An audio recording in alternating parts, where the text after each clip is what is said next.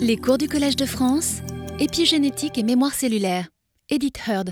Bonjour, donc je pense qu'on va, on va commencer. J'ai failli être en retard avec euh, le bus, mais je suis là. Euh, donc voilà, aujourd'hui c'est le quatrième cours.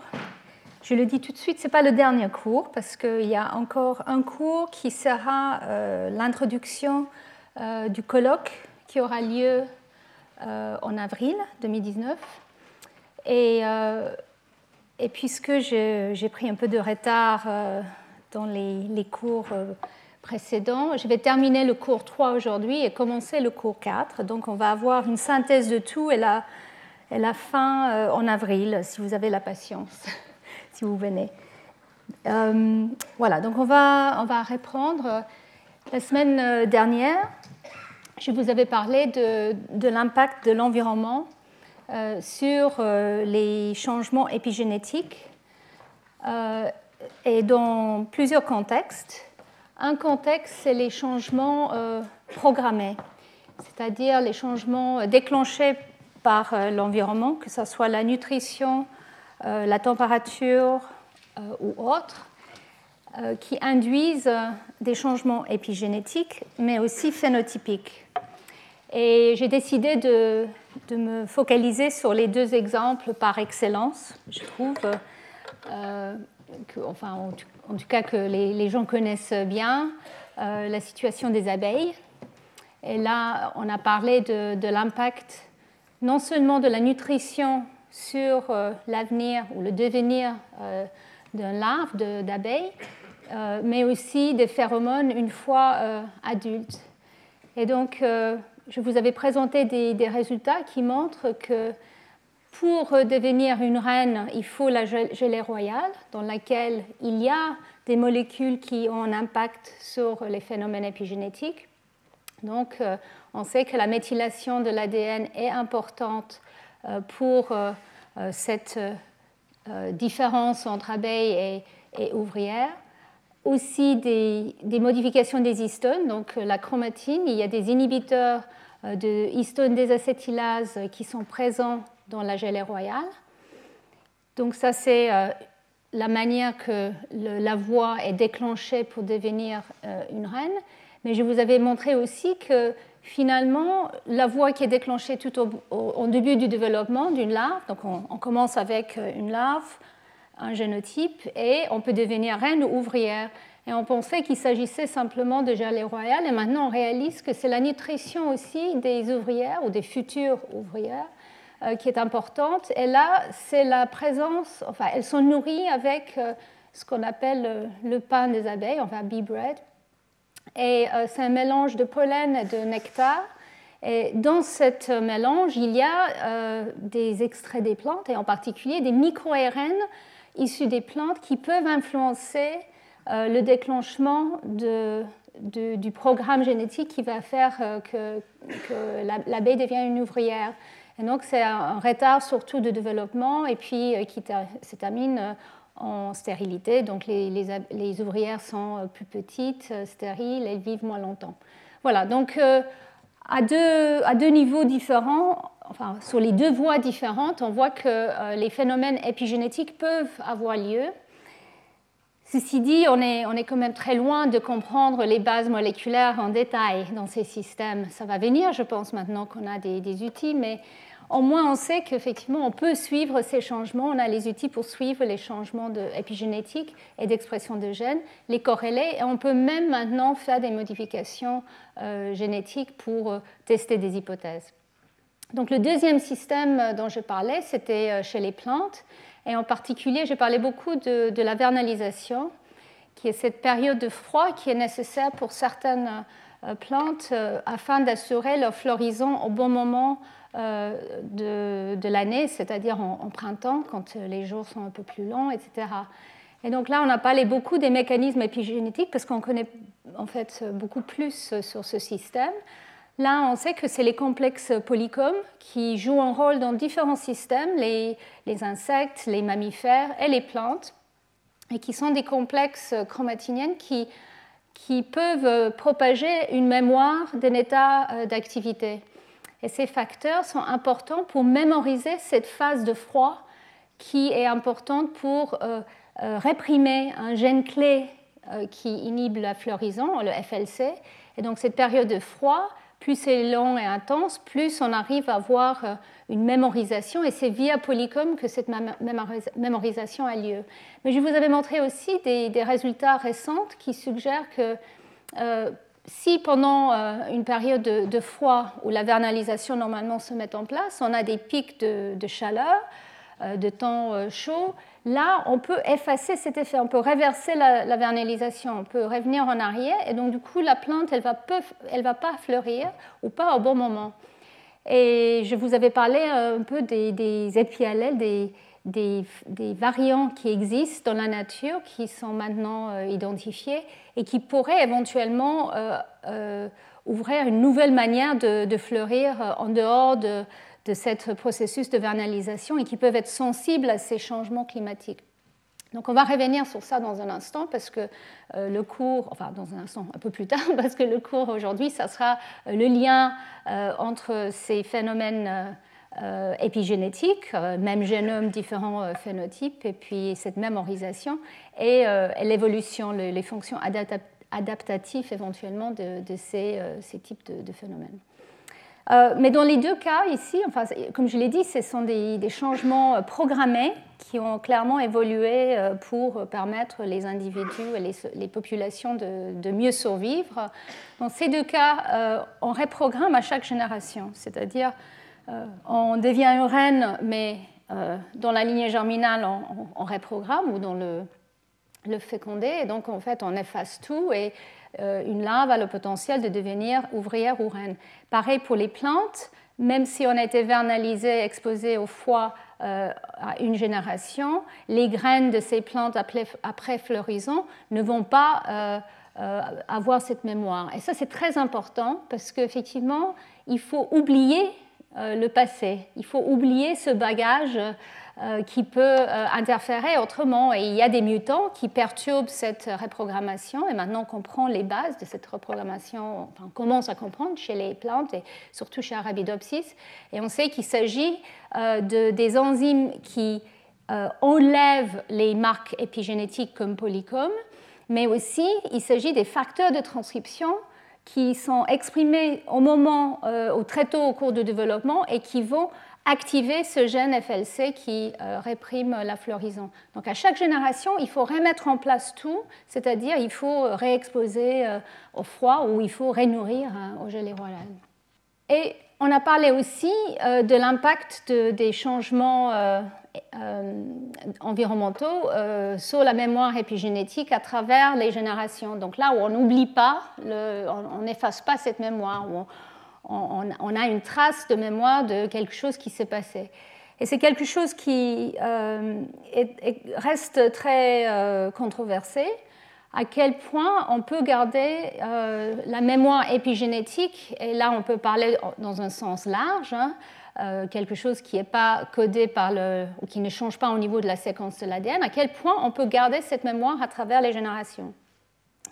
Et chez les mammifères en particulier, c'est difficile à, euh, c'était difficile à envisager qu'il y avait ce type de, fait transgénérationnel parce que euh, nous savons que dans la lignée germinale des mammifères, on efface tout euh, de manière assez efficace. Néanmoins, il y a certains éléments, certaines séquences d'ADN qui peuvent garder des traces de, ou qui peuvent garder leur modification épigénétique, comme la méthylation de l'ADN.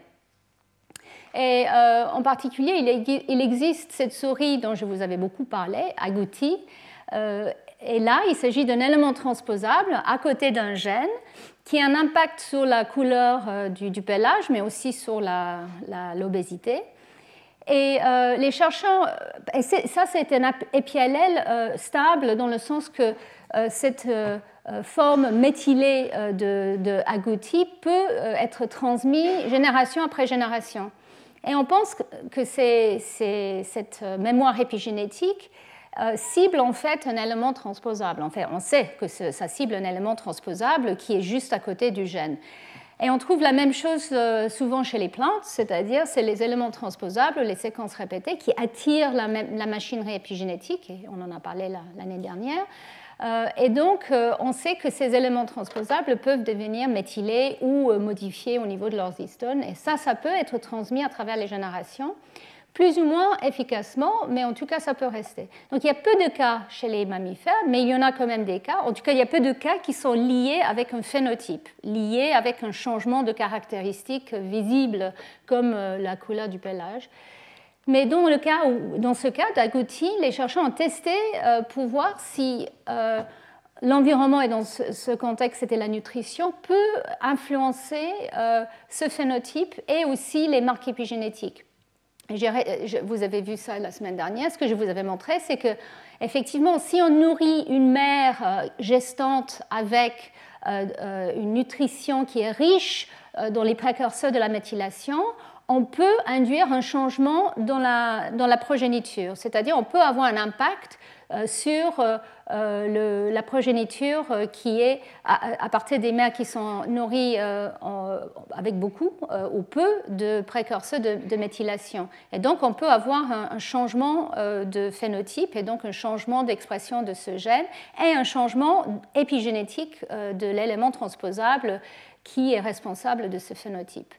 Donc ça, c'est très bien, mais en fait, euh, les, scientifiques ont essayé de voir si c'était transmis euh, à plusieurs générations, et la, réponse était non. Donc en fait, euh, pendant la première génération, c'est-à-dire la mère a été exposée à cette nutrition euh, riche ou faible en, méthylation, en précurseur de, méthylation. Et euh, on a vu l'effet dans, dans, la progéniture, mais pas ensuite. Donc ça veut dire que c'est un effet, euh, on appelle ça intergénérationnel, pas transgénérationnel, c'est-à-dire le, le, signal qui a déclenché ce changement était présent quand cette mère a été nourrie, mais plus présent euh, à, des générations plus tard, et cet effet a été perdu. Donc ça veut dire qu'effectivement, euh, même si on peut influencer les épimutations, les changements épigénétiques dans la ligne germinale, on ne peut pas le faire de manière très stable à travers plusieurs générations.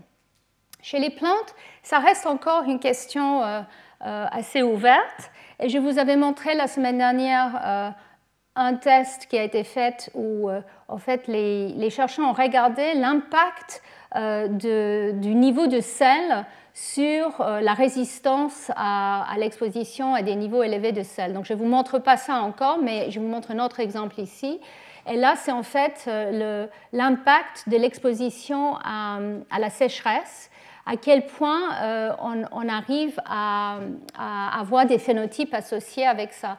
Et donc, en fait, ils ont mesuré plusieurs euh, types de, phénotypes. un des phénotypes, c'était, je ne sais pas comment on appelle ça, la, dormance de graines, c'est-à-dire combien de temps les graines restent avant de, euh, germiner, germer, germer, voilà ils ont vu qu'effectivement, il y a un impact euh, assez euh, élevé euh, de la sécheresse sur, sur ce phénotype. mais en fait, à partir à la première génération, mais à, partir des, générations qui suivaient, ils, ils voyaient que l'impact en fait était, était, progressivement perdu. Et puis, ils n'ont pas vu un effet dramatique sur la méthylation de l'ADN. Ceci dit, ils ne savaient pas exactement ce qu'il cherchait. Enfin, euh, il ne savait pas où regarder pour voir cet effet. Ce n'est pas la même chose qu'à Gouty, on sait exactement où est le gène et l'élément transposable, donc on peut suivre son état de méthylation. Dans ce cas ici, il regardait globalement s'il y avait un effet et il voyait qu'il y avait un effet de phénotype euh, sur la première génération et peut-être la deuxième, mais, mais euh, pas un effet sur le méthylome global. Mais bon, en tout cas, voilà, chez les plantes aussi, ça reste ouvert à quel point euh, les stress euh, environnementaux, euh, que nutritionnels ou de, niveau de sel ou de sécheresse, peuvent avoir un impact sur les générations qui suivent, mais c'est plus ou moins effacé rapidement. Donc ce n'est pas quelque chose d'extrêmement stable.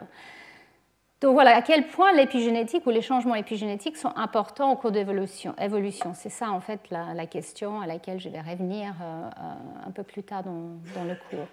Mais je n'avais pas fini tout ce que je voulais vous dire la semaine dernière. Donc là, on va euh, toucher deux, trois autres sujets qui sont, je pense, importants.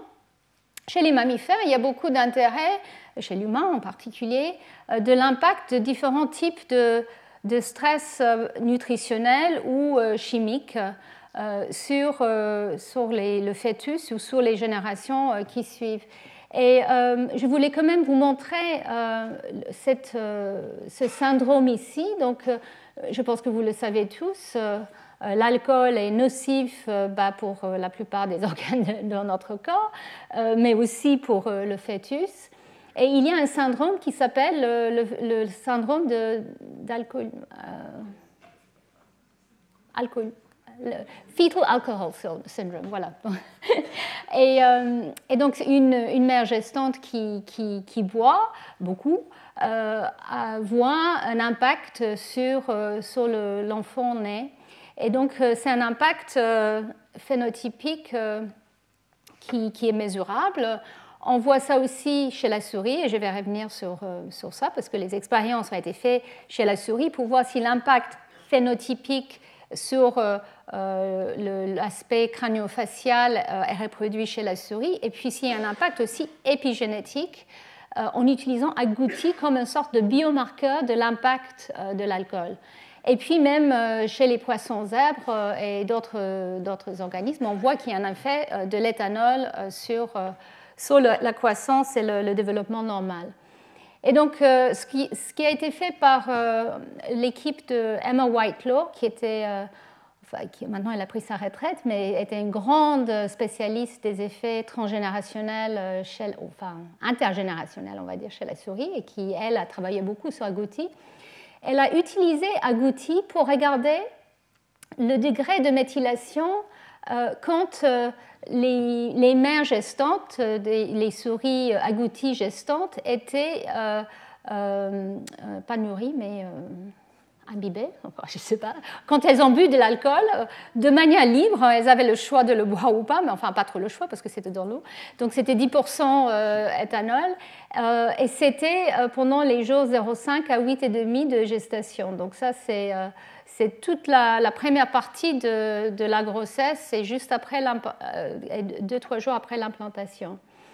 Et ils ont regardé quel est l'impact de ça sur l'expression d'Acuti chez les nouveau-nés. Et ils ont vu qu'il y avait un impact. Donc, je ne vous montre pas encore une fois les souris jaunes, moins jaunes, etc. Donc, ils ont vu un effet sur le pelage. Et en particulier, ils ont regardé aussi le niveau de méthylation euh, et ils ont vu qu'effectivement, en prenant euh, les souris euh, qui étaient très jeunes et donc très peu de méthylation de cet élément transposable, après traitement, enfin après euh, que la mère est, traitée ou qui a bu de, l'alcool, vous voyez une augmentation de la méthylation. Donc chacun de ces petits ronds, ça veut dire un, site CPG qui est méthylé, un site, une cytosine qui est méthylée.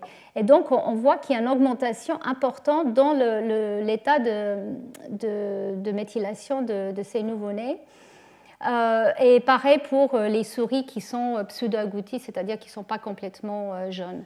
Donc il y avait un impact euh, significatif sur la méthylation d'agouti, sur le phénotype, l'expression d'agouti de, l'alcool. Et plus, plus, intéressant, enfin plus relevant par rapport à ce qui se passe chez l'humain, euh, ils ont vu aussi un effet sur euh, le, crâne de, ces nouveau-nés. Donc vous voyez ici, enfin vous ne le voyez pas, moi je ne le vois pas, mais c'est euh, le, degré d'altération au niveau de la formation de la crâne et avec euh, euh, la, durée d'alcool qui a été donnée. Donc ils ont quantifié ça plus précisément.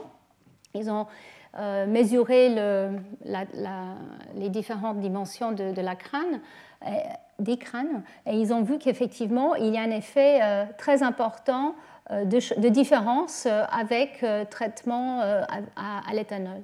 Donc ça veut dire qu'effectivement, l'alcool a un impact important et épigénétique et phénotypique sur la croissance du fœtus.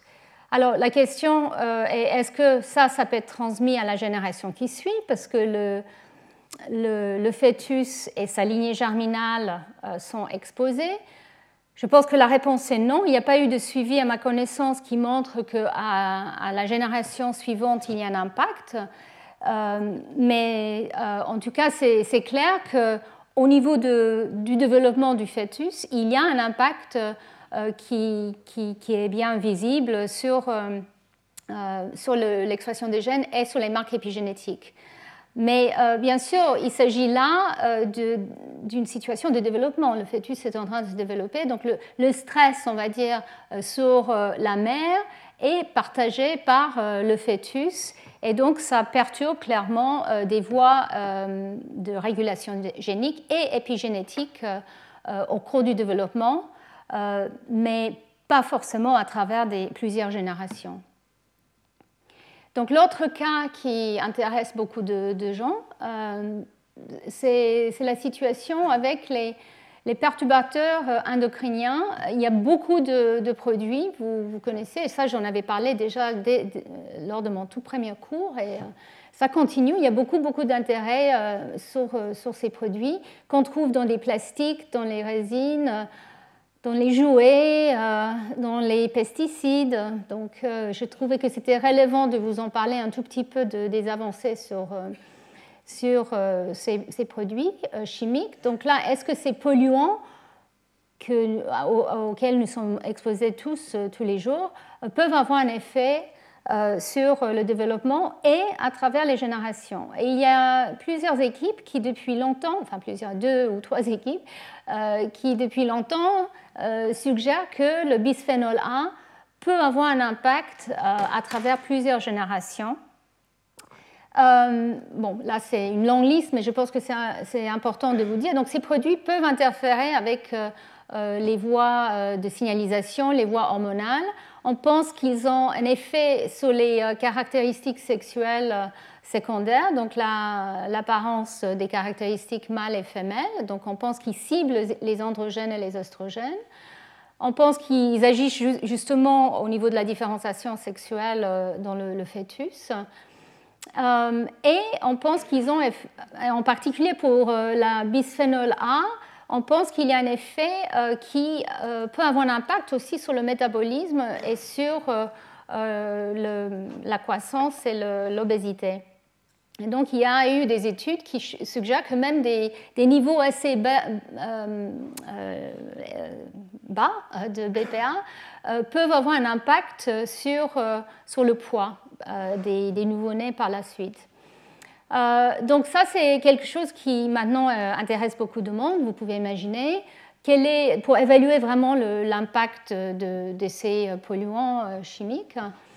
Et comme je l'ai dit, c'est assez controversé, mais il y a des, chercheurs qui, depuis longtemps, euh, suggèrent qu'il y a des effets transgénérationnels. Alors, je ne vais pas vous passer par toute la littérature dans ce domaine, euh, mais il y a eu des études qui suggèrent que un des effets de certains de ces produits peut être euh, à travers les générations, mais peut être lié à des changements génétique peut être liée justement à une instabilité génétique qui peut être déclenchée dans la lignée germinale. Donc je ne voulais pas vous montrer ça parce que je pense que c'est encore un peu tôt pour euh, conclure, mais en tout cas, il faut garder ça en tête que bien sûr, on peut avoir des effets transgénérationnels de certains polluants, surtout quand il s'agit des, niveaux euh, élevés, par exemple euh, quand on est exposé à des pesticides ou dans certaines usines pour ces produits, mais peut-être qu'il ne s'agit pas forcément des changements épigénétiques qui sont transmis, mais plutôt des, une instabilité génétique qui peut avoir lieu euh, dans la ligne germinale, par exemple via les transposants qui, eux, sont bien sûr sensibles à, des changements euh, épigénétiques. En tout cas, je voulais vous montrer euh, rapidement une étude qui vient de sortir, qui est sortie récemment, où on peut passer à un système un peu plus pas propre, parce que les, les vers ne sont pas propres du tout, mais euh, plus facile à étudier. Donc c'est euh, le vers dont je vous avais parlé très souvent, c'est Elegance, où là on a fait vraiment une analyse assez complète de l'impact de bisphénol A sur les individus et à les générations qui suivent. Et donc, quand ces chercheurs ont, utilisé la BPS sur, sur C. elegans, ils ont regardé euh, comment un transgène qui, était présent dans ces animaux euh, changeait d'état. Un peu comme ce que je vous avais montré pour agouti, c'est beaucoup plus facile de suivre changement d'expression et changement euh, d'état épigénétique quand on sait ce qu'on cherche. Donc quand on cherche un rapporteur, un élément rapporteur, comme dans ce cas-là un transgène, c'est plus facile à, suivre. Et, donc ils ont exposé les, hermaphrodites à, la BPA. Et ensuite, ils ont regardé, en retirant cette exposition, quel était l'impact sur les générations qui suivaient, F1, F2, F3. Et comme je l'ai expliqué déjà la semaine dernière, en fait, pour euh, avoir un effet transgénérationnel quand on expose la mère, il faut regarder à partir de F3 parce que le F1 et le F2 ont été exposés eux-mêmes. La F1 parce que c'était euh, c'était le fœtus, et, le, oui, je ne sais pas si on les appelle fœtus, non pas fœtus, euh, l'embryon, et le F2 parce que c'était la ligne germinale de l'embryon.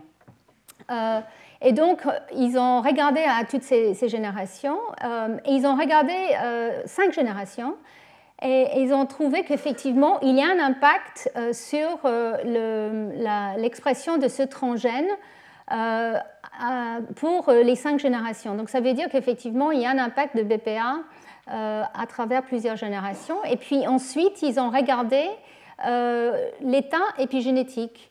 Et ils ont vu qu'effectivement, euh, en regardant la chromatine et les marques euh, répressives comme la, la, méthylation de l'histone H3 au niveau de la lysine 9 ou la lysine 27, euh, ils ont vu qu'il y avait une perturbation dans ces, marques après traitement.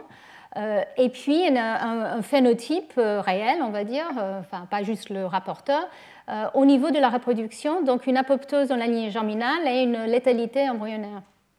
Euh, qui n'était pas totalement pénétrante, mais qui était euh, quand même présente. Et ils sont, ils ont allé euh, un peu plus loin et ils ont perturbé les facteurs qui peuvent influencer ces modifications, donc les, les histones déméthylases, deux histones déméthylases. Et ils ont vu que quand ils perturbent ces déméthylases, là, ils ne voient plus ces effets transgénérationnels. Donc là, c'est un cas où clairement, euh, les mécanismes épigénétiques peuvent euh, jouer un rôle sur euh, la transmission de l'impact de ces effets transgénérationnels de, ce polluant.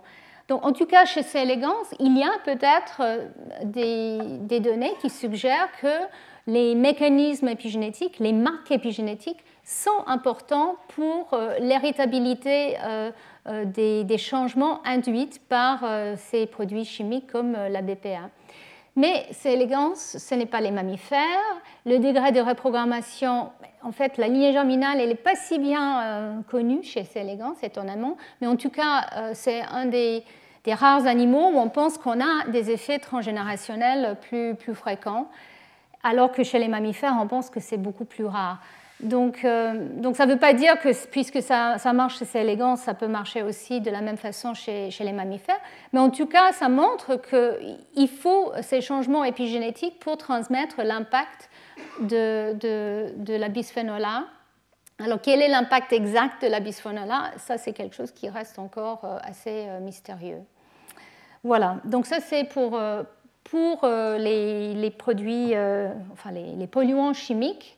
Et comme je l'ai dit, c'est un, sujet qui intéresse énormément de, monde parce que c'est quelque chose qui, bien sûr, peut avoir un impact, sur notre santé euh, et, a un impact sur notre santé. Euh, donc, je voulais revenir sur euh, les effets nutritionnels et le lien avec le métabolisme un tout petit peu. la semaine dernière, j'ai mentionné le fait que en fait, les, mécanismes épigénétiques et les euh, les, mécanismes, les réseaux métaboliques sont extrêmement liés, euh, donc à, plusieurs niveaux. Nous savons que, euh, comme je l'ai montré, quand on donne des précurseurs de la méthylation aux souris agouties, on peut influencer l'épigénome et aussi l'expression des, gènes. Donc ça, c'est quelque chose qui continue à nous fasciner, à quel point la nutrition peut influencer la manière que le fœtus va, développer et euh, les générations qui suivent. Donc ça, c'est euh, les différents types de, euh, de, produits qu'on peut trouver dans différentes nourritures et, qui, qui, ont un impact sur différentes marques épigénétiques. Et là, je vous avais montré ça la semaine dernière. Donc, tout ça, ça était un peu déclenché, le lien entre épigénétique et nutrition. Euh, et, euh, et, puis l'impact sur les générations qui suivent parce qu'il y a eu cette réalisation que les, les gens qui étaient nés à la suite de, cette famine lors de la Deuxième Guerre mondiale, les enfants qui étaient nés des femmes qui ont été exposées à, une réduction dramatique de, de calories, caloriques euh, avaient euh, des perturbations euh, métaboliques et donc un impact sur la croissance et puis à la suite, au niveau de l'adulte, au niveau de la résistance à l'insuline, les effets cardiovasculaires, l'hypertension et, puis l'obésité. Donc il y a cet lien et il y a même un nom, le, le phénotype d'Herpagne, c'est-à-dire si une mère est exposée à une euh, comment dire ça, une extrême nutritionnelle, ça peut avoir un impact sur le fœtus, surtout si euh, le nouveau-né euh, est ensuite exposé à un environnement très différent, c'est-à-dire riche en nutrition, alors qu'il a été programmé pour être pauvre en nutrition, etc. Donc c'est quelque chose qui fascine les gens et il y a euh, des études qui, chez l'humain en tout cas, qui suggèrent qu'on peut transmettre ça à travers euh, les, prochaines générations, c'est-à-dire les petits-enfants et même peut-être les arrière-petits-enfants. C'est quelque chose encore qui est très controversé, mais euh, ça, ça, a déclenché beaucoup d'études chez les mammifères. Donc, pour voir à quel point effectivement ces, conditions extrêmes d'exposition d'un fœtus ou d'un embryon peuvent avoir un impact euh, pendant euh, l'âge adulte, et puis ensuite, dans la ligne germinale, à la génération qui suivent.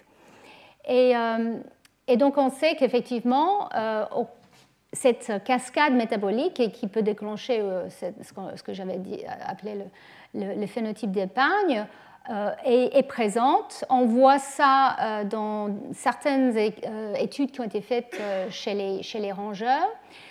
Distinguer l'impact du comportement, l'impact du comportement de la mère et l'impact du fond génétique est très différent, est très difficile, pardon. Mais les gens commencent à faire les, études pour, pour distinguer ces différences, parce que bien sûr, une mère qui est exposée à ce type d'extrême nutritionnelle peut avoir en elle-même des variations euh, euh, dans, ses fonctions. C'est un stress, comme pour l'éthanol, et donc elle peut avoir un comportement qui est différent par rapport à ses nouveau-nés. D'ailleurs, vous le savez, certains d'entre vous, que quand une mère, une souris mère est stressée, très souvent, ce qui se passe, c'est qu'elle mange les, les, les nouveau-nés. Donc, en fait, le stress peut avoir un impact très important sur le comportement et aussi euh, de point de vue signalétique, sans doute. Donc en fait, euh, ce que font les chercheurs maintenant, c'est essayer d'éviter ces problèmes en prenant euh, les gamètes et en faisant la fécondation in vitro.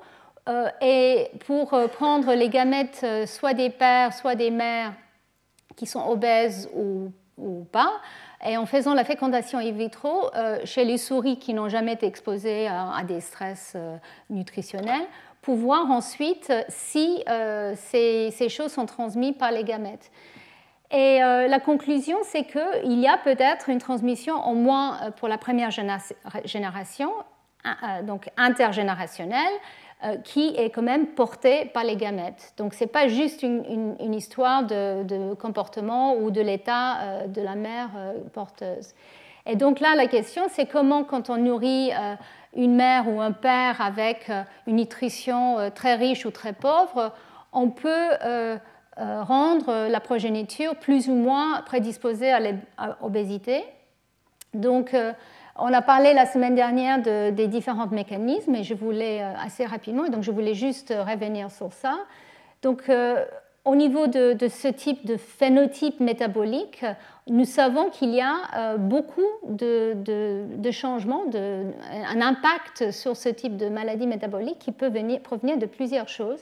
Donc bien sûr, ça peut être une prédisposition euh, génétique, ça on le sait. Je vous avais parlé de, TRIM28, euh, cet facteur épigénétique qui est là pour réprimer les, les éléments transposables. Et, lors de mon deuxième cours, je pense, je vous avais parlé du fait que les hétérozygotes montrent euh, une, sorte de, bistabilité. Donc, s'ils ont une mutation dans ce facteur, soit les, nouveau-nés sont obèses, soit pas. Donc en fait, c'est clairement quelque chose qui, déclenche un changement un peu euh, bistable, on appelle ça.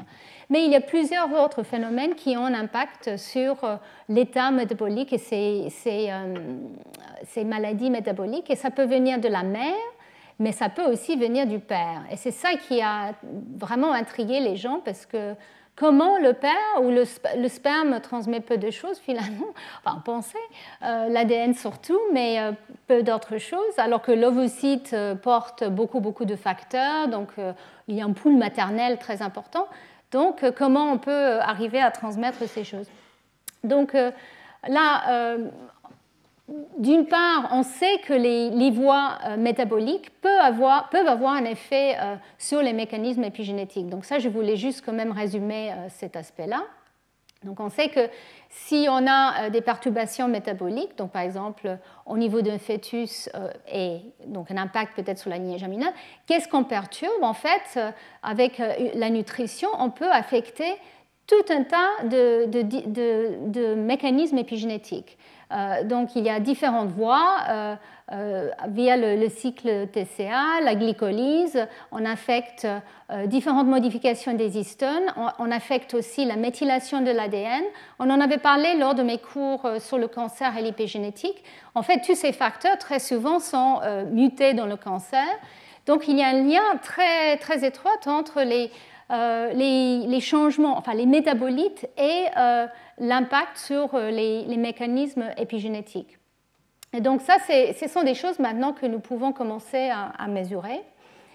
Et, euh, donc, euh, comment on peut impacter alors l'état épigénétique? Donc, avec des, niveaux différents de nutriments, on peut avoir un impact sur un état épigénétique qui est mis en place ou qui doit être propagé. Donc, on peut se retrouver avec un état d'expression qui change euh, de manière euh, transitoire, même au cours du développement, ou ça peut être changé dans la ligne germinale. Donc tout ça, c'est un peu des hypothèses, mais ça nous permet d'aller tester les choses. Et plus récemment, il a été réalisé qu'en fait, ces changements métaboliques et nutritionnels peuvent avoir un impact non seulement sur la chromatine et les voies qui affectent euh, les marques épigénétiques comme la méthylation de l'ADN et les histones, mais aussi sur les ARN. Et là, c'était euh, la surprise parce qu'effectivement, euh, on voit que les, petits ARN, et pas forcément les petits ARN classiques dont j'ai parlé euh, beaucoup il y, a de, il, y a, cours, les, les RNAi, l'interférence ARN et les micro-ARN, mais aussi les tRNA qui sont eux impliqués en fait dans la traduction des protéines et n'étaient pas du tout suspectés comme étant des porteurs de changements épigénétiques. Et là, il a été montré qu'effectivement, ces tRNA, les fragments des tRNA, sont les porteurs de l'information épigénétique par la ligne germinale mâle. Et en fait, il ne s'agit pas de, de, la chromatine, mais euh, du sperme, et en particulier euh, euh, l'épididine, qui porte ces petits fragments de tRNA. Et une étude plus récemment a montré que c'est la, méthylation de ces petits ARN qui, est importante. Et donc on sait qu'effectivement ces petits ARN peuvent être méthylés par une méthyltransférase qu'on a appelée DNA méthyltransférase à l'époque parce qu'on pensait qu'elle méthylait que l'ADN, mais en fait elle méthyle surtout l'ARN. Et cette DNMT2 est, DNMT2 est capable de méthyler ces petits, euh, ces petits fragments d'ARN. Et on pense que ce sont eux les porteurs euh, de l'information épigénétique à travers euh, les générations, en tout cas portées par le, père.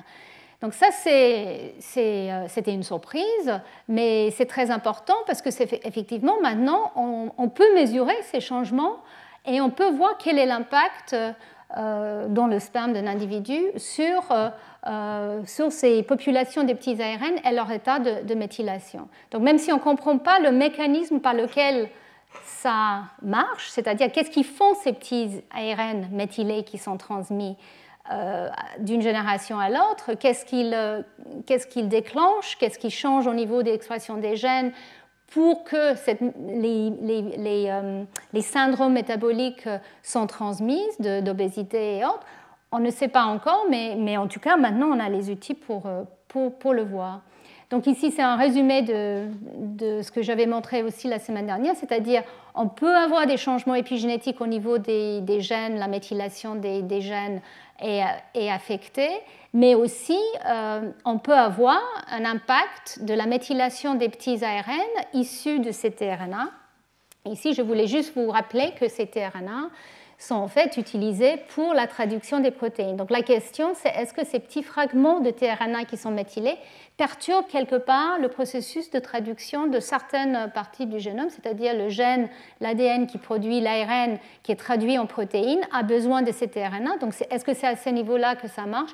Alors, je pense que c'est quelque chose qui reste totalement ouvert. En tout cas, ce sont eux les porteurs d'informations, et ça fait rappeler un petit peu le, alors que Darwin, bien sûr, il. Euh, il ne savait pas euh, euh, qu'il s'agissait d'ADN, ARN, protéines, mais il avait parlé des gémules qui pouvaient être les changements issus de certains états d'un individu qui pourraient être transmis. Donc c'est là où peut-être Darwin et Lamarck se rejoignaient un, peu, l'exposition à quelque chose qui pouvait être transmis. Et donc les gens commencent à parler de ces gémules dans le contexte de ces petits RNA. Alors, jusqu'où ils peuvent aller? C'est-à-dire combien de générations ça, euh, ça reste quand même euh, euh, à explorer plus profondément. Encore une fois, on pense que c'est pas, en tout cas chez les mammifères, ça va pas très loin. Ça va au-delà de la première génération, mais jusqu'où ça peut aller, on ne sait pas. Et qu'est-ce qui fait que ça peut être propagé ou en fait moins propagé Parce qu'on a vu que c'est effectivement DNMT2 peut l'influencer, mais il y a peut-être beaucoup d'autres facteurs qui peuvent influencer cette transmission. Et là, je suis sûre que les chercheurs qui ont découvert ces processus font des, cribles génétiques pour, euh, pour, découvrir tout ça. Donc, euh, voilà, juste pour résumer, le lien entre le métabolisme et l'héritabilité euh, épigénétique. Donc, on pense qu'il y a un, rôle central pour les métabolites dans les processus épigénétiques. Et là, je ne parle pas que transgénérationnel, je parle surtout somatique, on peut affecter euh, nos épigénomes avec euh, la nutrition. À quel point ensuite ça s'est mémorisé dans une cellule donnée ou à quel point c'est transmis d'une génération à l'autre, on ne sait pas, mais en tout cas, on sait qu'il y a un impact euh, de la nutrition sur l'état épigénétique de, nos cellules. Donc là, il y a différentes situations, et je ne vous montre pas ces données-là, mais on, va en parler une autre fois. Euh, on sait que quand on, joue avec ces métabolites, on voit un effet dans euh, les cellules souches embryonnaires, euh, dans les épigénomes. Et, donc maintenant, on ne sait beaucoup moins, mais on cherche l'impact sur la ligne germinale et l'embryogénèse précoce. Mais effectivement, on ne, savait pas beaucoup sur l'impact de la nutrition sur la ligne germinale. Et là, maintenant, on sait que les métabolites pourrait éventuellement affecter, par exemple, les petits ARN, les tRNA. Mais la question, c'est comment, quel est le niveau de ces métabolites et comment euh, ils sont présents euh, dans euh, la lignée germinale, comment ils affectent ça? même pour les, les, changements épigénétiques au niveau de la méthylation, par exemple, pour agouti, on ne sait même pas exactement comment la nutrition de la mère se traduit réellement avec le niveau de méthylation qu'on trouve euh, chez la progéniture. Donc ça, ce sont des choses où maintenant, avec les, outils pour détecter les niveaux de métabolites, on espère pouvoir les, tester. Euh, donc je parlais des, petits ARN, des méthylases et déméthylases qui peuvent affecter les ARN aussi. Euh, et puis, comme je l'ai mentionné, on pense qu'en tout cas chez les mammifères, ces effets transgénérationnels sont assez rares. Il s'agit surtout des effets intergénérationnels. Mais bien sûr, ça c'est important parce que euh, l'impact de, la nutrition des parents euh, peut avoir un impact clairement à la génération, euh, la première génération. Donc, je voulais maintenant dire quelques mots sur le stress, autre type de stress. et maintenant, on parle de stress plus, on va dire, psychologique ou physiologique aussi. Donc, on a déjà parlé de l'impact de la famine. Euh, et donc, en fait, il y a beaucoup, beaucoup d'intérêt sur euh, l'impact de, la, de peur ou d'autres types de stress sur euh, le fœtus et puis sur la génération qui suit. Donc, il y a énormément de littérature dans ce domaine. Je ne sais pas si vous avez regardé ceux qui sont intéressés par le développement du cerveau et l'impact sur les comportements. il y a beaucoup, beaucoup d'études. Par exemple, et ça, je ne vais pas parler de ces études parce que pour moi, il ne s'agit pas vraiment d'épigénétique, mais on, déclenche par l'odeur, on, combine l'odeur avec un déclenchement de, peur, par exemple avec un choc électrique, et on voit à quel point euh, euh, les souris qui ont été exposées à ce choc couplé à l'odeur peuvent transmettre cette combinaison à leur progéniture, etc. Et donc là, il y a clairement des choses qui sont transmises. La question, c'est est-ce que c'est la méthylation de l'ADN Pour le moment, c'était surtout ça que les gens ont postulé, mais il y a très peu de corrélation avec le niveau de méthylation d'ADN des gènes. Et là, ils ont même utilisé des gènes rapporteurs dans le cerveau et le niveau de méthylation qui change est vraiment euh, très très euh, minimal. Donc je pense qu'il faut imaginer euh, d'autres systèmes de cette transmission, s'il y en a. comme on a eu cette surprise pour les effets métaboliques, où c'est des petits ARN finalement, ce n'est pas la chromatine, ce n'est pas la méthylation de l'ADN. Qu'est-ce qui se passe au niveau des, des stress parentaux? Donc on est beaucoup plus loin dans la compréhension moléculaire, mais je voulais quand même euh, parler un peu de ça parce que je sais qu'il y a beaucoup d'entre vous qui sont venus me voir pour me demander si j'allais euh, traiter ces sujets. Je ne me sens pas forcément compétente, mais j'ai regardé les papiers et je vous, je vous livre ce que, ce que j'ai vu. Donc, euh, effectivement, les, les, gens regardent dans des, des, études, ils prennent des cohortes de, de, personnes, d'une part, qui ont été, qui ont vécu certaines choses, et donc ça, c'est les questionnaires, et ensuite certains tests parfois qui peuvent être faits sur les prises de sang, etc., pour voir les variations épigénétiques qui sont corrélées avec certains états. Après, c'est surtout chez les rongeurs où on peut faire les tests euh, un peu plus euh, euh, approfondis. Et donc, pour voir si effectivement le stress peut avoir un impact sur les déficits cognitifs ou, de, développement du cerveau. Euh, et, euh, et, à quel point euh, ça corrèle avec des changements au niveau des facteurs qui sont, on, le sait, impliqués dans, le cerveau. Donc, on sait que les, souris ou les rats gestantes qui sont exposées à différents types de, stress peuvent donner naissance à des, des, des qui, qui, montrent des, changements de, de comportement qui sont assez importants. Euh, et donc, est-ce qu'il s'agit des changements épigénétiques ou est-ce qu'il s'agit des voies de signalisation euh, qui sont importantes pour le cerveau, donc euh, comme le, les, cortisols, le corticotrophine releasing factor par exemple, qui est clairement produit par le placenta et qui peut avoir un impact dans une situation de stress, non seulement sur le fœtus, mais aussi sur la mère. Donc il y a, des, liens très, très clairs entre le stress et les changements au niveau de, ces molécules. Je vous rappelle, quand on avait parlé des criquets, que les mères euh, agressifs euh, transmettaient ça à leur nouveau-né via cette mousse qui contenait euh, le L-DOPA modifié. Donc chez les mammifères, on ne pense pas qu'il s'agit des mousses, hein, mais il s'agit peut-être de, des choses qu'on n'a pas encore tout à fait compris. Et, et je pense que c'est difficile de, conclure, même si dans certains papiers, on parle des mécanismes épigénétiques connus qui sont impliqués dans cette transmission. Donc tout ce que je peux vous dire, c'est qu'il faut être très méfiant quand on dit euh, euh, épigénétique, mécanisme épigénétique impliqué dans ces phénomènes. Euh, il faut soit imaginer le, terme épigénétique de façon très large, soit imaginer que moléculairement, on sait très peu de choses encore. Mais je voulais quand même vous, vous montrer un tout petit peu les, choses qui sont connues. Donc, euh, on sait euh, qu'effectivement, euh, l'impact du stress sur la, sur la, de la mère est, important. Donc, comme je l'ai dit, est-ce que c'est épigénétique ou est-ce que c'est comportemental? Donc, pour les rats, ça a été montré qu'effectivement, quand on stresse les femelles, elles s'occupent moins bien de leurs petits. Euh, donc elles ont ce euh, comportement qu'on appelle euh, Licking Grooming and Archback Behavior, donc LGABN. et donc ça, c'est quelque chose qui peut être mesuré de manière très, très, très précise, ou assez précise. Et donc on voit que effectivement, ça corrèle très bien avec le niveau d'expression du gène récepteur glucocorticoïde. Et donc, et avec l'état, on va dire, épigénétique silencieux de ce gène.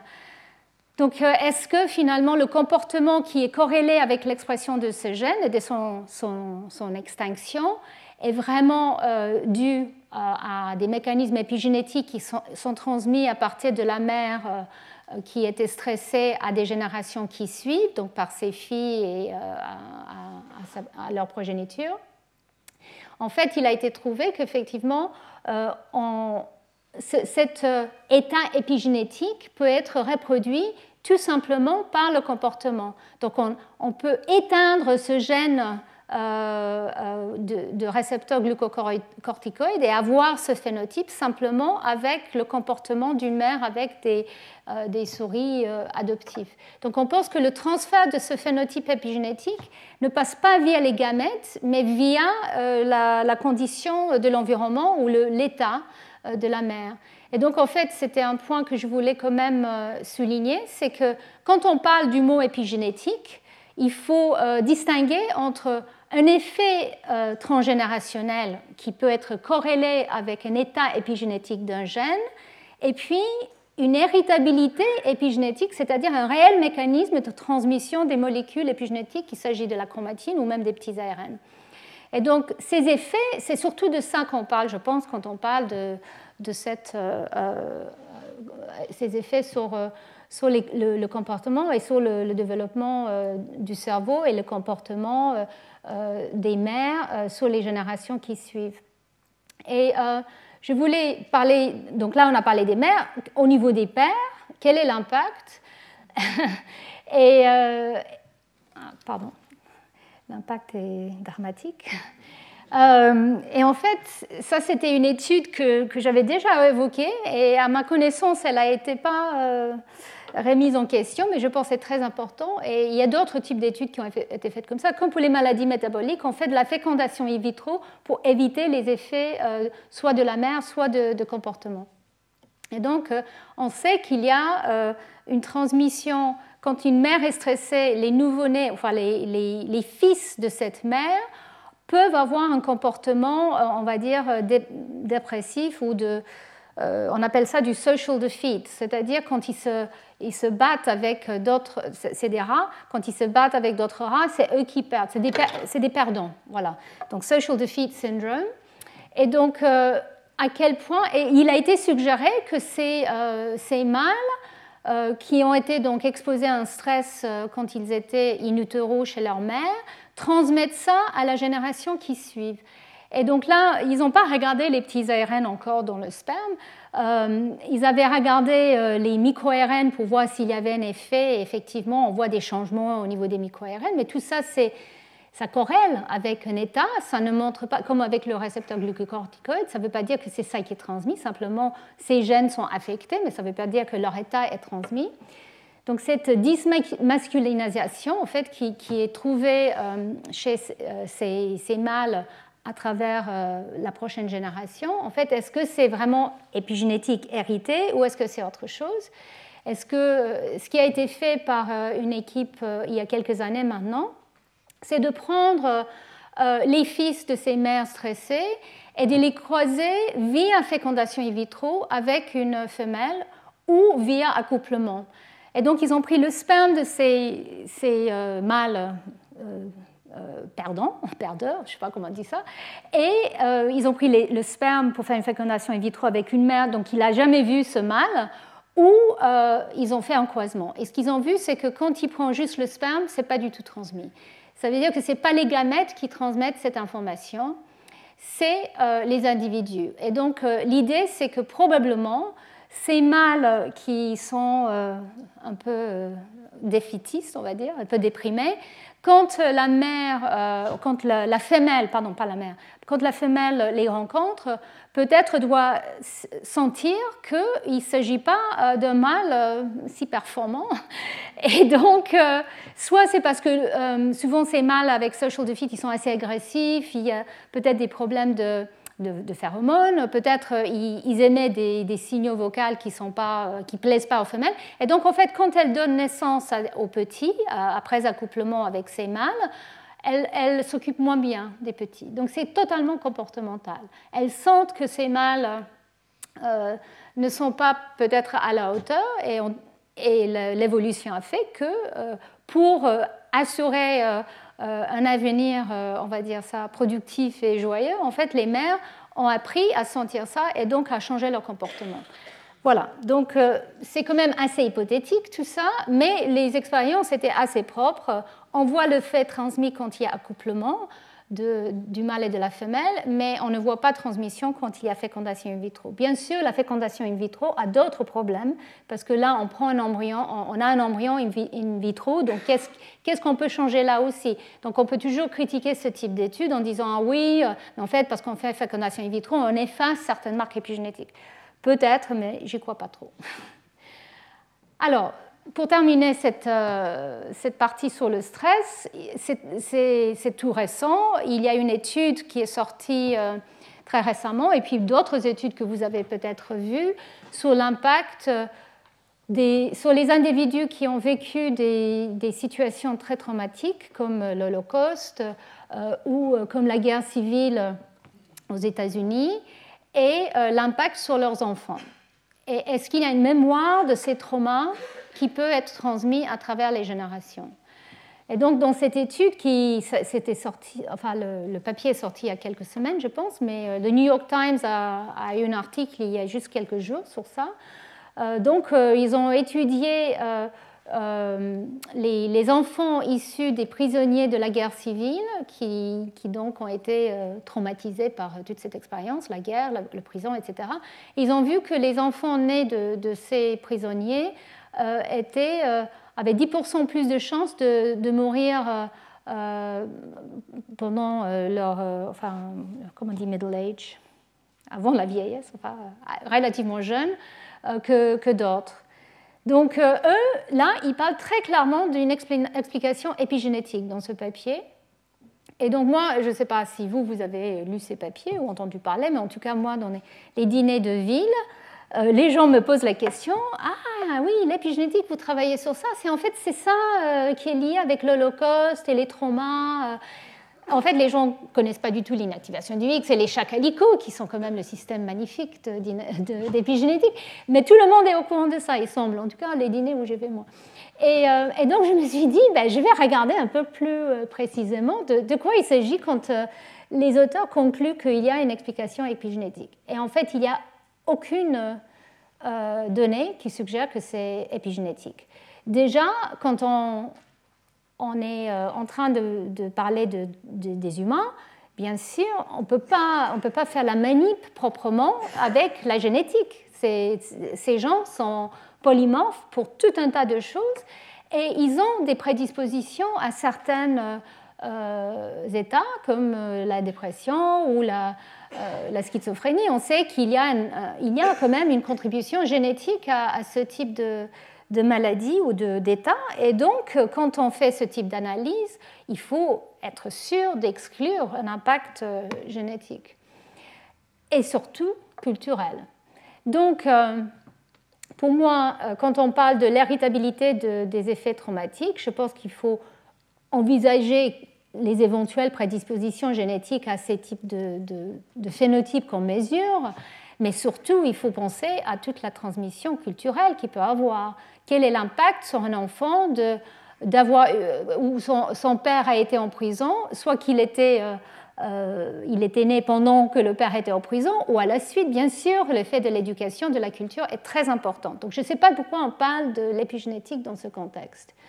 Et juste pour le côté génétique quand même, là récemment, et là encore c'est tout récent, 2018, euh, on commence à faire des expériences euh, chez l'humain. Alors je, vous vous rappelez quand je parlais de, des, tests pour voir quel est l'impact de l'environnement sur les états épigénétiques chez les mammifères, en, tout cas chez les humains, le seul système où on peut vraiment faire ce type d'analyse, c'est sur les jumeaux, où ils sont génétiquement identiques et donc peuvent être différents que épigénétiquement, même si maintenant on sait que aussi génétiquement il y a des variations avec l'âge. Mais bon, en tout cas, les, les, gens depuis longtemps commencent à prendre ces jumeaux pour regarder l'impact euh, de, de, l'environnement ou du fond génétique sur euh, les, comportements et sur les, effets euh, de stress, donc le post-traumatic stress disorder.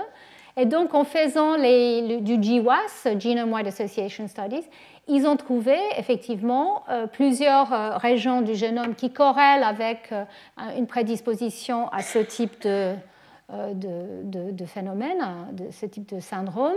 Et ils ont même euh, identifié des candidats euh, prometteurs qui pourraient être impliqués dans ce type de phénomène. Donc là, il s'agit effectivement euh, des, variants de ces gènes ou des mutations ou des mutants qui peuvent avoir un impact sur le comportement et qui peuvent bien sûr donc peut-être expliquer ce qui a été vu dans, cette étude qui vient d'être publiée et d'autres études il y a peut-être une prédisposition génétique pour certains de ces, euh, de ces syndromes qui peut, à mon avis, être augmentée surtout par un contexte sociétal et culturel. Et donc, je voulais quand même vous rappeler, on a parlé du post-traumatic stress disorder dans deux contextes différents déjà.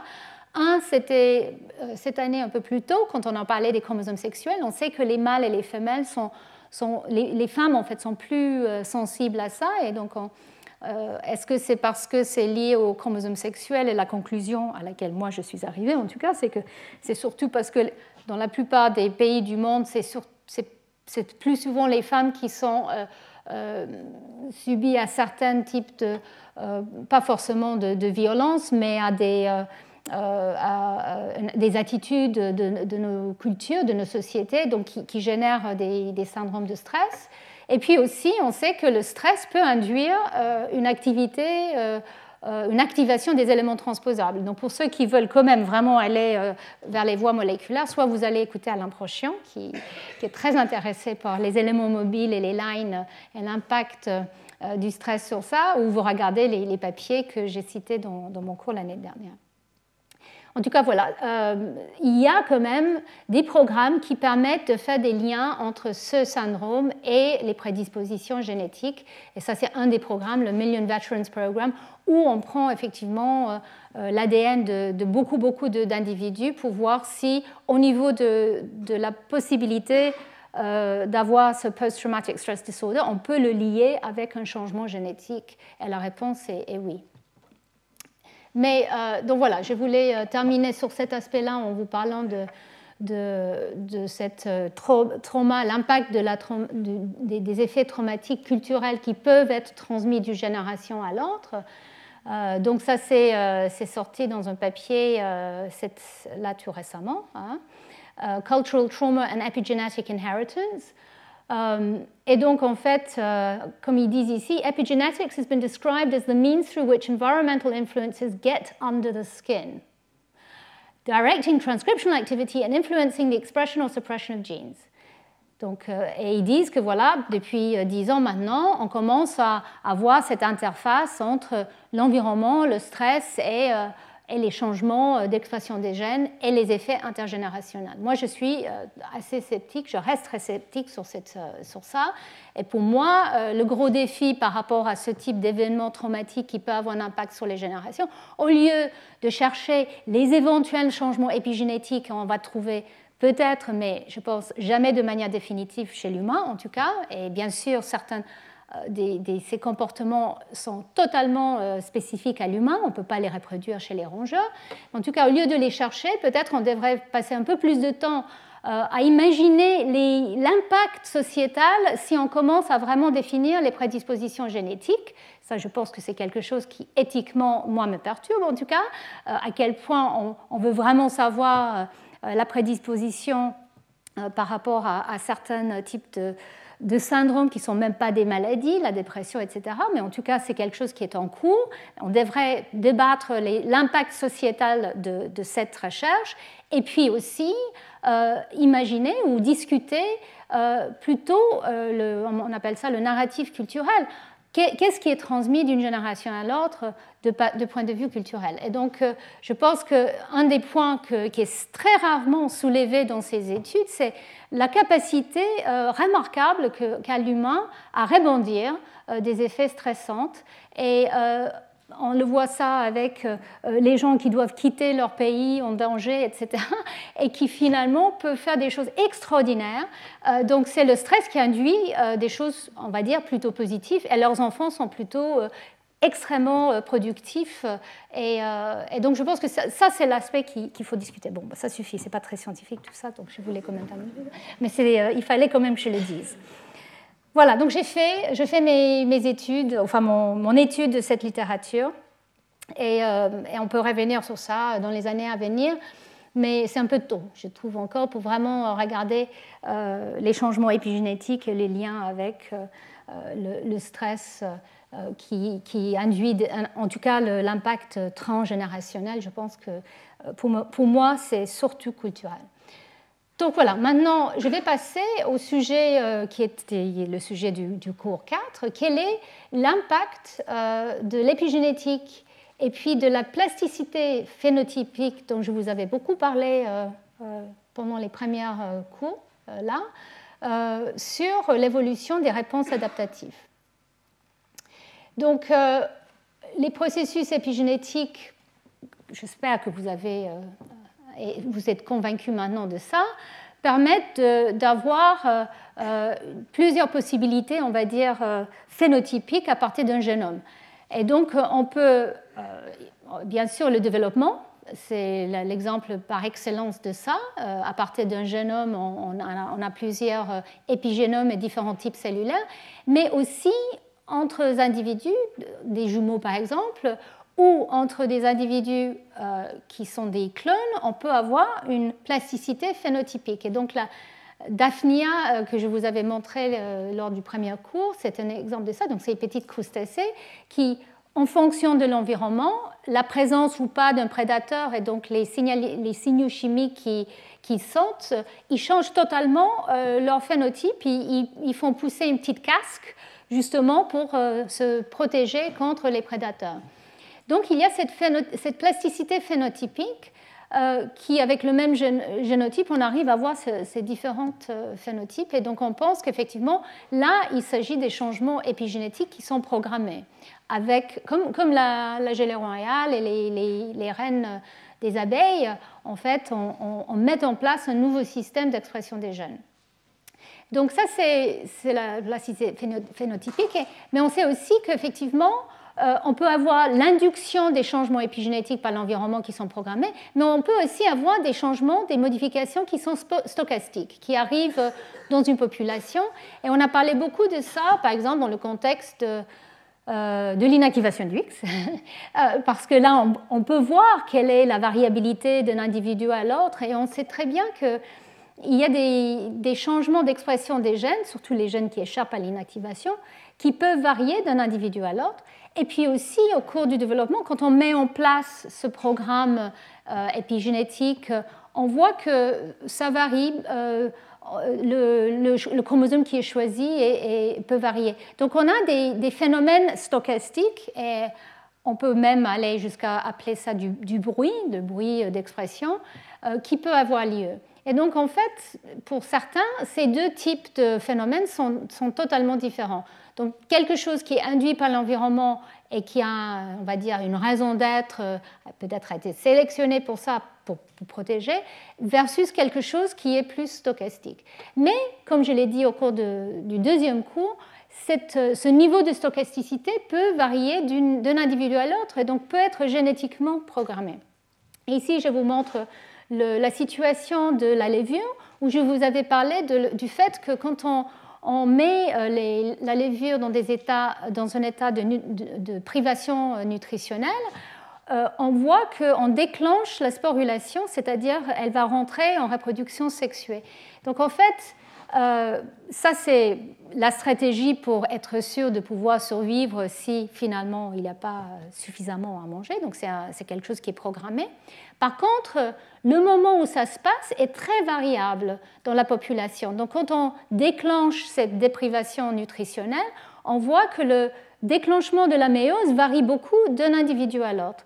Et donc, il a été, euh, il a été montré qu'effectivement, là, il s'agit de quelque chose qui est plus stochastique. Et on appelle ça euh, du bed hedging, c'est-à-dire il y a une hétérogénéité dans la population euh, de la levure. Génétiquement, elle est identique, mais pour certaines gènes, elle, va soit l'exprimer ce gène ou soit pas, ou à un niveau différent. Et cette variabilité, ce bruit d'expression est très important parce que ça donne une population où on a des individus qui n'ont pas sporulé et des individus qui ont commencé la sporulation. Et donc on appelle ça du bed hedging parce que euh, euh, elles, essaient de couvrir toutes les, possibilités. Soit il n'y aura pas à manger, donc il faut continuer euh, vers la méiose, soit tout d'un coup la nourriture arrive et donc du coup on est mieux, c'est, moins cher, c'est plus rentable d'être en phase végétative. Végétative Oui, végétale. Donc on, donc on a les deux populations, même si génétiquement elles sont identiques.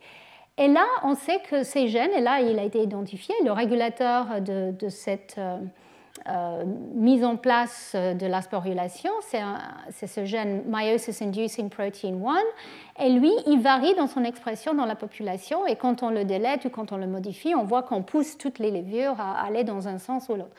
Donc voilà, soit c'est des choses euh, qui sont déclenchées sans, par l'environnement, et c'est une voie euh, qui va toujours aller dans, le même sens. Donc, euh, par exemple, gelée royale, présence de prédateurs, on va toujours euh, faire la même chose, c'est-à-dire produire une reine ou produire une, casque.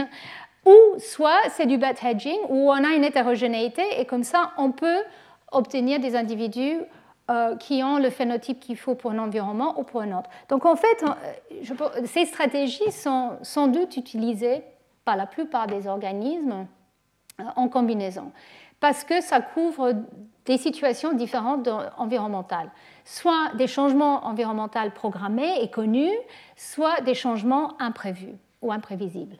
Donc voilà, ça, ça, résume un peu ce que je viens de dire. Donc c'est les changements épigénétiques qui sont induits par l'environnement et qui conduisent à la plasticité phénotypique sont très souvent liés avec un phénotype qui est spécifique à tel ou tel environnement. Et c'est euh, souvent en association avec euh, ces changements prévisibles, alors que les changements plus stochastiques sont là pour ouvrir les possibilités à un changement euh, environnemental où il faut survivre, donc il faut avoir deux ou plus de populations présentes. Et on trouve ça très souvent, et enfin, ça a été beaucoup plus étudié, je vais dire, chez les levures, chez les bactéries, mais on peut imaginer aussi que ça existe chez les, les eucaryotes supérieurs. Donc, euh, il y a plusieurs études qui suggèrent maintenant que peut-être il, y a les deux. Alors, pour, vraiment distinguer entre ces deux processus, il faut faire des expériences euh, assez euh, précises. Il faut bien sûr éviter un changement environnemental ou il faut mettre dans une situation de changement environnemental très précise. C'est facile quand on travaille avec une levure ou une bactérie. C'est beaucoup moins facile avec, avec les organismes comme les plantes ou, ou les mammifères. Mais ce sont des, expériences qui sont euh, maintenant euh, en cours.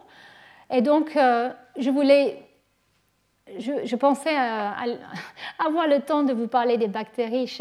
Lors du premier cours, je vous avais dit qu'on allait parler aujourd'hui et finalement non, parce qu'on n'aura pas le, temps. Mais je, vais, je, vous promets, j'en parlerai lors du, cinquième cours, lors du colloque, où là, on sait qu'effectivement, les bactéries peuvent utiliser les deux types d'approche. Donc, ils, font du bed hedging euh, et ils ont une plasticité phénotypique. Et en fait, ce qui est très intéressant, moi je trouve chez les bactéries, c'est qu'ils utilisent l'épigénétique encore plus, je dirais, que, ce qui est connu chez les mammifères, parce qu'il s'agit là vraiment de la méthylation de, de l'ADN. Et là, la méthylation, ce n'est pas de la cytosine, c'est adénosine, mais en tout cas, c'est très souvent associé avec un état actif. Et donc là, on a euh, des processus qui s'appellent la variation de phase chez les bactéries, qui sont clairement épigénétiques, où il y a deux états, dans une population, il y a deux états qui existent, et en fonction de l'environnement, c'est-à-dire la proximité, le, niveau de, certains euh, signaux chimiques, elles vont changer euh, de phénotype.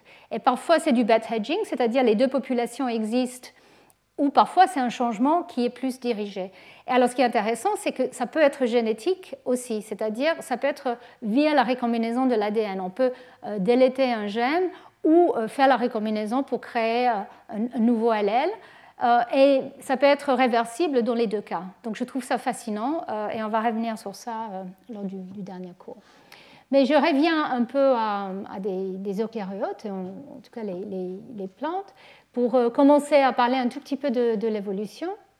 Donc il y a une réalisation que, euh, afin de, pouvoir s'adapter, les plantes sont un système où ils ne peuvent pas bouger. Donc quand il y a un changement euh, environnemental, ils peuvent pas aller se débarrasser en, courant. Ils ne peuvent pas l'éviter. donc il y a beaucoup d'intérêt sur leur manière d'aborder les changements environnementaux. Et, donc, il y a des études qui montrent qu'effectivement, il y a des variations épigénétiques euh, parmi les populations des plantes qui pourraient être impliquées euh, dans la capacité d'avoir cette plasticité phénotypique euh, en fonction de, l'environnement. Donc, est-ce que c'est vraiment une plasticité phénotypique induite par l'environnement ou est-ce que c'est du bad hedging, c'est-à-dire on a un allèle qui peut ou pas, par exemple, être méthylé. Et donc, du coup, dans une situation particulière, dans un environnement particulier, on va ou pas exprimer le gène, on va ou pas euh, survivre. Donc ça, c'est quelque chose qui est toujours en cours d'exploration. en tout cas, un point qui a été soulevé dans, des papiers par Olivier Bosdorf, qui est un chercheur français, euh, c'est que la manière que actuellement euh, nous traitons les, plantes euh, qu'on utilise en, agronomie, en tout cas, avec des, croisements très intenses, on, réduit dramatiquement la biodiversité, enfin la diversité génétique. Et donc, en fait, il y a beaucoup d'espoir sur la diversité épigénétique, c'est-à-dire finalement, si on réduit le nombre d'allèles qu'on a dans la population, peut-être euh, s'il y a suffisamment de diversité épigénétique, on peut quand même avoir une amélioration euh, euh, agronomique dans certaines situations pour augmenter la production, la qualité. Le problème, c'est que ce n'est pas clair que c'est le cas. Euh, et euh, donc il y a beaucoup d'intérêt en tout cas euh, pour voir si effectivement on peut sélectionner les, variants épigénétiques et les garder pour avoir une diversification. Mais même chez les plantes, comme je l'ai mentionné tout à l'heure, les changements épigénétiques ne sont pas stables. Donc on peut avoir des, des épiallèles stables, mais très souvent, au, bout de quelques générations, on perd ces épiallèles. Donc au niveau de, l'agronomie, c'est une question qui, préoccupe, beaucoup de, monde. Mais au niveau de la biodiversité de la planète, je pense que c'est quelque chose qui est très intéressant. Et donc, euh, on en a parlé la semaine dernière de cette, euh, situation ici où euh, il y a certaines plantes Arabidopsis qui, qui peuvent peut-être gérer les, pics de température que, nous, allons avoir de plus en plus en hiver, parce qu'il y a un élément transposable que lui, il est épigénétiquement modifié dans le gène clé FLC. Et donc, normalement, FLC, c'est le gène qui, qui doit être éteint pour qu'il y ait une floraison à la, génération qui suit. Mais quand on dévernalise, comme je l'ai dit tout au début, on n'a pas ça, donc il n'y a pas de floraison. Mais dans ces, plantes-là, la présence de ce transposant, qui est sensible à la température, fait que quand euh, il y a un stress euh, de, température, euh, lui, il devient actif et en fait, il bloque l'expression des FLC. Donc on peut avoir des épiallèles euh, qui existent dans les populations, et des espèces qui existent euh, dans la, nature, qui pourraient en fait euh, évoluer pour s'adapter à ces changements climatiques que nous voyons de manière assez dramatique actuellement. Il y a d'autres d'autres épiallèles qui ont été aussi euh, associés avec euh, une adaptation climatique. Donc euh, ici, il s'agit d'un phénotype qui est en lien avec la sénescence, donc la mortalité cellulaire des, feuilles chez Arabidopsis. Donc les gens cherchent activement pour voir à quel point il, il existe ces épialines dans les populations qui pourraient peut-être s'adapter à des, à des changements environnementaux. Mais, comme je l'ai dit, là où on fait les expériences dans le laboratoire, par exemple, pour euh, le niveau de, sel euh, euh, qui, est donné à des plantes, on voit qu'il y a une résistance à travers une génération, mais pas beaucoup plus loin. donc à quel point un changement épigénétique est déclenché par un changement environnemental pourrait être transmis et donc sélectionné, ça, ça reste une grande question. Mais, je termine maintenant sur cet aspect-là, on pense de plus en plus que c'est une manière, les changements épigénétiques pourraient être une manière, en tout cas la, plasticité phénotypique, pourrait être une manière de gagner du temps dans un, contexte euh, évolutif. Donc en fait, c'était quelque chose, c'était des, hypothèses qui étaient euh, assez bien, euh, enfin non, assez mal acceptées il y a quelques années, quelques décennies. L'idée que peut-être il y a euh, des changements épigénétiques qui peuvent être euh, utilisés euh, au cours de l'évolution. On pense qu'il n'y a que les changements génétiques qui peuvent réellement être fixés et donc transmis et sélectionnés au cours de l'évolution à cette échelle de temps. Mais on réalise qu'effectivement, chez les plantes et chez d'autres organismes, il y, a cette il y a cette plasticité phénotypique qui peut être soit en une génération et qui peut être héritable à travers quelques générations. Et donc, en fait, c'est quelque chose qui, devient très, à la mode actuellement parce que dans certains systèmes, on commence à avoir les, bases moléculaires. Donc voilà, juste pour, l'expliquer un peu plus. Donc, l'idée, c'est que s'il y a une, plasticité phénotypique euh, euh, des individus, et donc ça peut être des animaux ou ça peut être des plantes, donc ça peut être des épiallèles euh, qui sont sensibles à l'environnement, donc ils peuvent changer leur comportement pour s'adapter à un nouveau environnement. Et l'idée, c'est que dans, un contexte d'environnement changeant, ils peuvent permettre la survie des individus euh, sans avoir un changement, euh, on va dire, euh, de mutation génétique. Mais l'idée, c'est que, in fine, cette période va permettre l'apparence d'une mutation euh, qui va pouvoir fixer euh, un phénotype qui est euh, avantageux dans la population.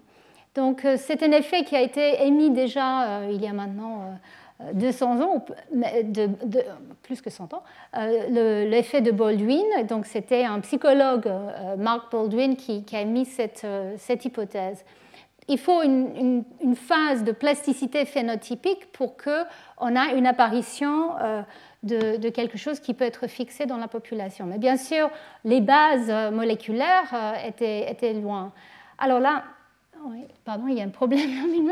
euh, ici, il y a le cas pour moi le plus euh, convaincant, c'est euh, qui a été publié il n'y a pas très longtemps. Donc, les chercheurs aux États-Unis travaillent sur des lézards qui montrent cette, cette plasticité phénotypique dont je vous avais parlé lors du premier cours.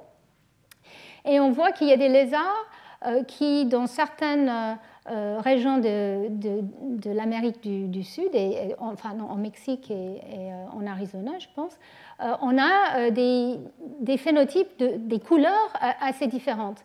Et ces lézards peuvent changer de couleur avec un changement d'environnement. Donc s'ils sont sur le sable, ils deviennent très pâles, et s'ils sont sur euh, le, sol volcanique il devient plus foncé. Et ce euh, changement euh, prend quelques semaines. le changement de couleur peut prendre quelques semaines.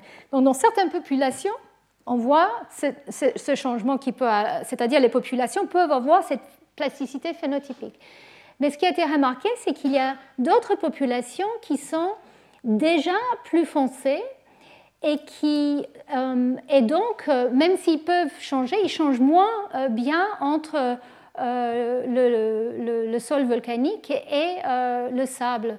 Donc l'idée, c'est qu'en fait, au cours de l'évolution, en tout cas là où ces individus qui vivent plus souvent sur, sur le terrain volcanique, donc c'était il y a 20 000 ans, je pense, il y avait cette, plasticité phénotypique qui a permis qu'ils survivent, c'est-à-dire qu'ils ont changé de couleur pour pouvoir euh, survivre sur ce terrain qui était plus, foncé. Donc ils avaient cette possibilité de, changer de couleur. Mais il y a eu une mutation qui a fixé une coloration plus sombre au cours des années, au cours des générations. Donc on a commencé avec quelque chose qui était euh, même génotype, deux phénotypes, donc épigénétique, si on veut l'appeler épigénétique, à quelque chose qui était génétiquement modifié. Et là, c'est un des premiers cas où on a même trouvé les changements euh, qui sont responsables en regardant ces deux populations. La population qui montre ce changement par plasticité et la population qui a déjà une mutation qui fixe cet état beaucoup plus foncé. Et donc les chercheurs aux États-Unis, je suis désolée, en fait cette diapo elle a été euh, mal finie, il y avait euh, la référence et tout, mais bon, je, vous le mettrai sur le PDF. Donc ces chercheurs, ils, ils ont montré que effectivement euh, dans, dans, ces individus qui avaient peut-être une mutation, ils ont trouvé deux gènes qui régulent la coloration de, la peau de, de, ces animaux et où il y a des mutations. Donc ils voient qu'il y a des mutations dans ces, ces populations-là, mais pas dans ces populations-là. Donc ça, ça veut dire qu'effectivement, cette plasticité est devenue une mutation.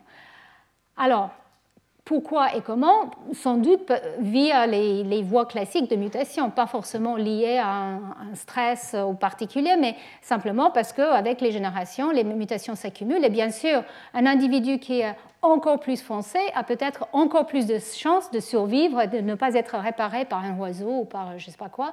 Donc en fait, il y a une sélection de ces mutations qui sont apparues euh, de manière beaucoup plus, plus longue.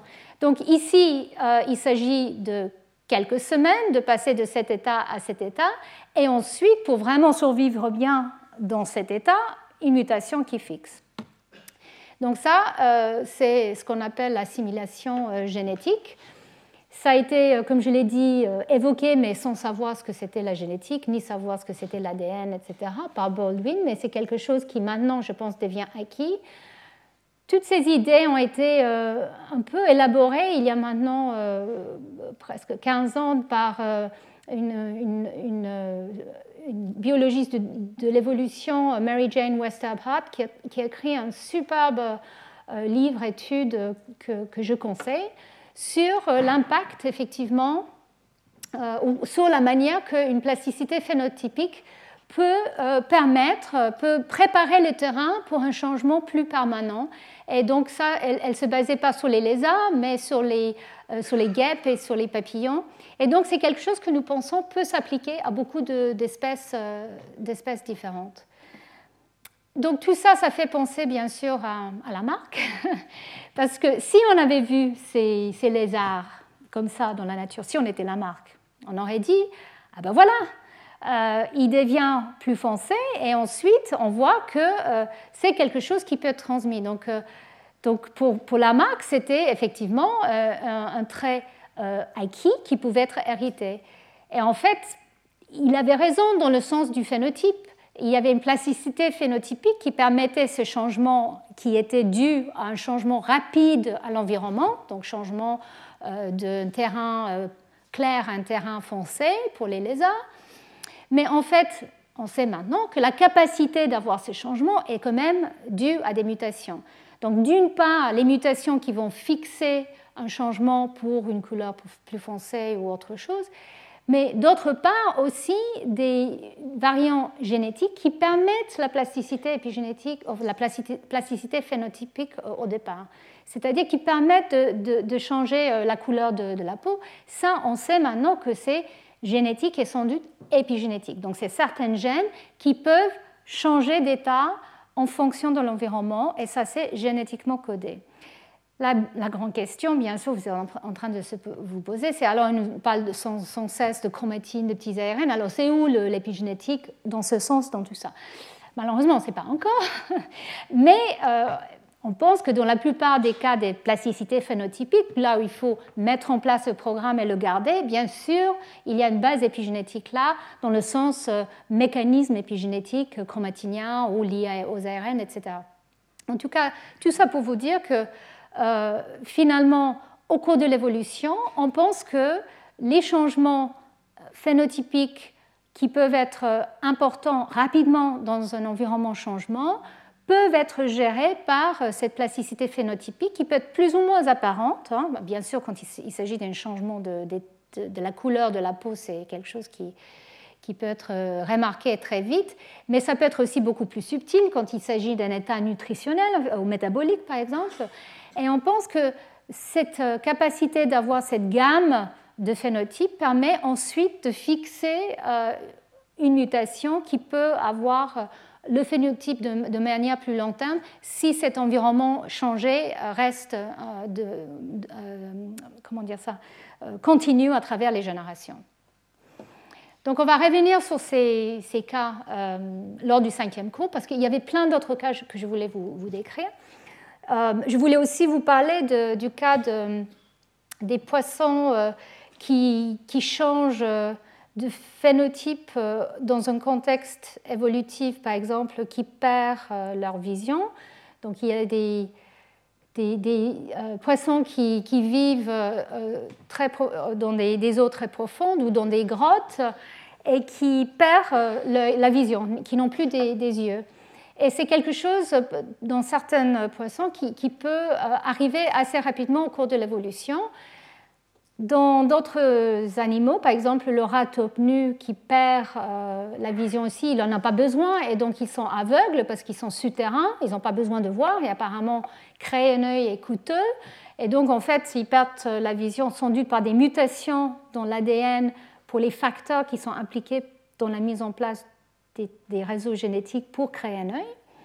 Mais dans le cas de ces poissons, en fait, on voit qu'il y a... Euh, pas de changement, il n'y a pas de mutation entre les, poissons qui ont gardé les yeux parce qu'ils restent euh, visibles à, leur environnement, à leurs prédateurs, et puis ils doivent aller euh, eux-mêmes euh, chasser, par rapport à, leur, aux autres espèces qui, de point de vue évolutionnaire, sont assez proches.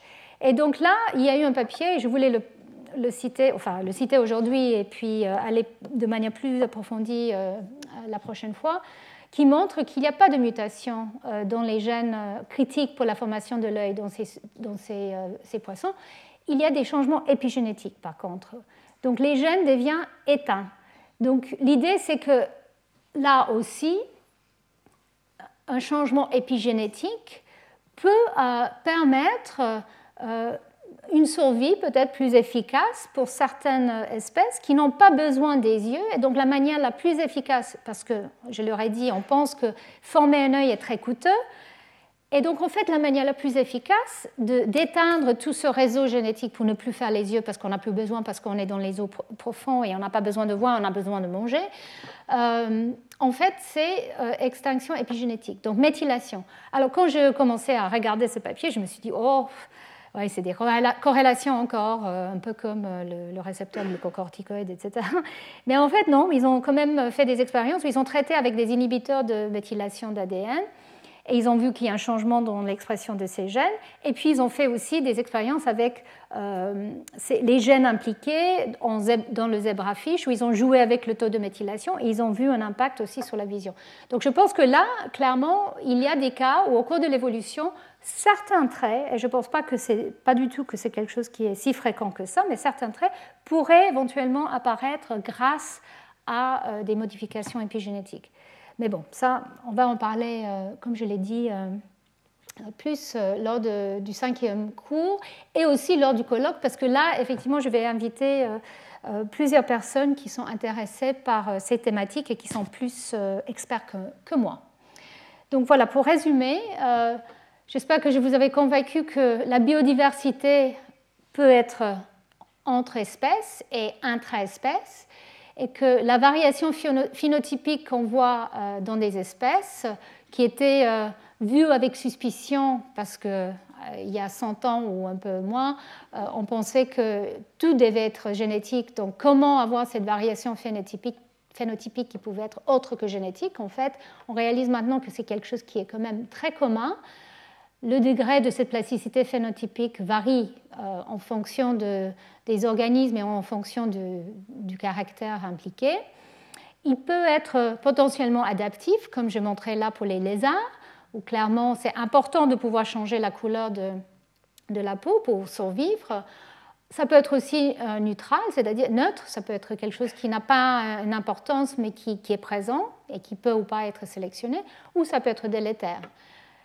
Et euh, ce que je voulais aussi souligner, on en a déjà parlé, mais c'est que ça, ce sont des phénomènes qui peuvent euh, durer que quelques minutes dans certains cas, euh, ou toute une vie.